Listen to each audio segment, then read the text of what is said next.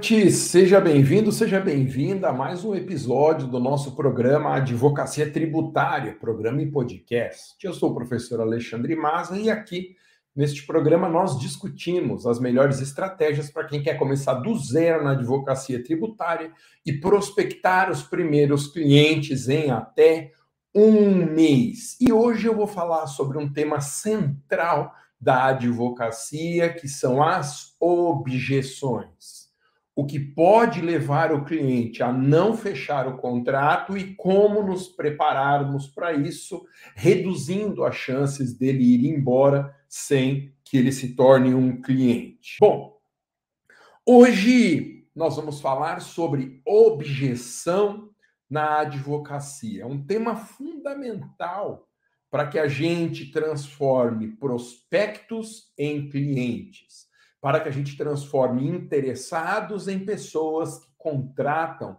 os nossos serviços. Mas o que é uma objeção? Objeção é um nome genérico que se dá para todo bloqueio que o cliente tem e que o impede de fechar o contrato com a gente.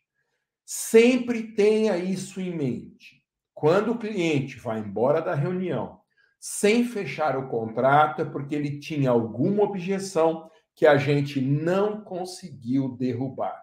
Por isso, na advocacia, nós temos que declarar guerra às objeções. Eu cheguei a ter um programa inteiro nas minhas redes sociais com esse nome Guerra às Objeções. E nós temos que declarar guerra às objeções, porque aí nós temos mais chance de transformar um simples interessado num verdadeiro cliente da advocacia. Então, isso é uma objeção. E qual que é a importância da gente saber refutar as objeções? A importância disso é que a gente aumenta o nosso poder de prospecção. Quando você tem um mapeamento das mais comuns objeções do cliente e você sabe derrubar essas objeções com argumentos sólidos, a sua prospecção só aumenta em qualidade e em quantidade. Então, objeção, a gente tem que estar preparado para refutar. Não dá para improvisar, ou pelo menos é muito difícil improvisar um argumento de refutação de uma objeção. Eu sempre digo para os meus alunos do curso completo de advocacia tributária e do advogue para servidores públicos. Você tem que ir para a reunião já sabendo quais são as possíveis objeções do cliente e quais são as formas de refutar essas objeções. Ok? Bom, algumas outras coisas importantes. Em cada uma das aulas do Advocacia Tributária, meu curso completo, e do Advogue para servidores, nós temos uma lista das objeções mais frequentes e quais são os argumentos de refutação. Muito bem. Por que, que é importante conhecer com antecedência as mais prováveis objeções do cliente? Isso é importante porque nos dispensa de ter que improvisar no dia da reunião.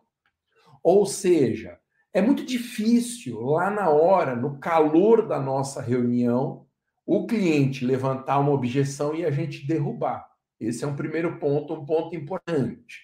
Então, a gente evita esse efeito surpresa e isso dá mais segurança também nós temos mais segurança na medida em que nós vamos para a reunião já sabendo o posicionamento do cliente e quais são os obstáculos que ele está impondo à assinatura do contrato. Legal? O problema de uma objeção é que muitas das vezes a objeção não é exteriorizada pelo cliente. Ela é uma objeção interna que ele não verbaliza. Por isso que a gente tem que saber fazer uma leitura correta da postura do cliente durante a reunião para que a gente já saiba quais são os mais importantes argumentos de objeção. Bom, entre tantas e tantas objeções que podem aparecer na é, reunião com o cliente, a que eu quero destacar hoje é o medo de perder a ação. Doutor, eu estou com medo de perder a ação. O que acontece se a gente entrar, eu contratar os seus serviços, mas isso não resultar em algo favorável a mim. E se a gente perder? Bom, por que, é tão comum essa objeção do medo de perder? Que, aliás, é uma objeção de muitos advogados também. Né? O cliente tem essa objeção, mas os advogados também. Por que, que é tão comum? Primeiro, porque existe uma falsa informação de que todas as causas contra a fazenda pública demoram para ser solucionadas. Isso nós temos que esclarecer para o cliente a fila dos precatórios, ela só existe para quem ganha uma ação contra o poder público para pagamento de determinado valor e ainda assim acima da OPV. Então, não é sempre, aliás, é na minoria das vezes que haverá uma demora no recebimento tá? ou no encerramento da ação. Se for, por exemplo, uma obrigação de fazer ou não fazer, o objeto principal da ação, nem fila dos precatórios existe. Ok? Então, primeiro nós temos que esclarecer o cliente que nem sempre há uma demora na solução das demandas. Outra questão que envolve essa objeção do medo de perder é porque há um receio, muitas vezes infundado, de ter que pagar custas altas na hipótese de derrota. Pois é, muitas vezes essa é uma objeção do cliente, fundada na ideia de que ele pode até ter dinheiro para nos pagar, mas ele não conseguirá pagar tá, os, os valores devidos à outra parte, que é a fazenda pública. Como que nós derrubamos essa objeção se ela estiver assentada nesse medo de derrota? Não é o fim do mundo, não é caro o valor que nós temos que pagar, como regra, a fazenda pública na hipótese de derrota. Fora isso, se as ações correrem com gratuidade de justiça e ou nos juizados, nem haverá essa condenação. Então a gente tem que explicar direitinho para o cliente que não é sempre que há um ônus de ter que pagar a, na hipótese de uma derrota. Bom, qual que é um argumento poderoso que nós podemos utilizar para refutar a objeção do medo de perder? Olha só. Nós temos que explicar para o cliente que as chances de vitória na ação que nós vamos propor são chances excelentes. Todo mundo sabe, nós não podemos prometer resultado ao cliente, isso é um ilícito ético, não precisa correr esse risco, mas também não precisa ser aquele cara que sempre enfatiza o risco de uma derrota.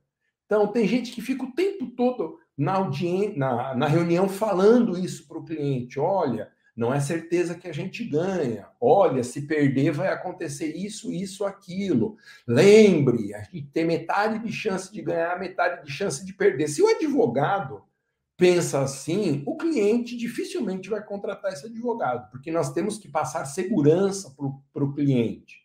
É óbvio que não há certeza absoluta de vitória. E nunca diga que há certeza de vitória, porque o cliente sabe que isso não é verdade. Mas sempre aposte nas chances excelentes que nós temos de ganhar a demanda. Outra coisa que a gente sempre pode dizer para o cliente que está com medo de perder, que na pior das hipóteses ele fica como ele está. Então você pega, por exemplo, um contribuinte que vai entrar com uma ação de TUS de TUST nos juizados. Na pior das hipóteses, ele continua pagando ICMS a mais na conta de luz. O que, que pode acontecer e piorar a vida dele? Então, esse é um outro argumento importante. Na pior das hipóteses, você continua como está. Destaque também que muitas vezes a ação tramita nos juizados, então não há condenação da fazenda pública, e se for justiça gratuita, também, mesmo na hipótese de derrota, nós não temos que pagar honorários da fazenda. Bom, se o cliente estiver também com medo da demora, aí nós temos que mostrar para ele que a fila dos precatórios não é inevitável na advocacia contra a fazenda. A fila dos precatórios ela existe para determinadas situações específicas. Então, primeiro, muitas das ações que nós propomos no início da carreira, elas caem no, na obrigação de pequeno valor, na OPV, elas não vão para a fila dos precatórios. Depois, se o objeto da ação for uma obrigação de fazer ou não fazer, também não tem precatório. Terceiro, mesmo que seja excedido o valor da OPV, a gente pode renunciar ao excesso para receber por OPV. Isso pode ser feito na petição inicial, por exemplo, quando a gente define, posiciona o valor da causa dentro da competência dos juizados. E, na pior das hipóteses, se for para a fila de precatórios, nós podemos negociar esse precatório. Hoje, você anuncia no Google que digita lá que quer vender um precatório, você vai receber anúncios de empresas e pessoas interessadas em negociar esse papel. Então, a venda de precatórios, ela é muito comum hoje. Precatório significa hoje em dia dinheiro no bolso. Não é mais uma condenação a esperar numa fila de 20, 30 anos, tá bom?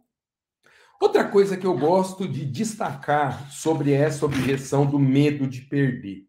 Como eu falei, o cliente tem que sentir segurança na nossa postura. É claro que não é certeza que a gente vai ganhar, mas eu não posso passar para ele também uma certeza de que ele vai perder, senão ele não vai assinar o contrato com certeza absoluta. E há um dado que eu gosto de falar para os meus alunos, tanto no curso completo da advocacia tributária como no Advogue para servidores. Eu gosto de dizer lembrar, né, porque isso é algo irrefutável, que todo cliente que senta numa reunião na advocacia, no nosso escritório, ele sabe que entrar com o processo envolve um risco de derrota. O cliente já sabe, ninguém vai contratar um advogado e vai ter 100% de certeza que vai ganhar a demanda. Então, o cliente já sabe, ele só quer que a gente transmita segurança quanto à possibilidade de vitória. Porque se nós não acreditarmos na vitória, como que o cliente vai fazer isso?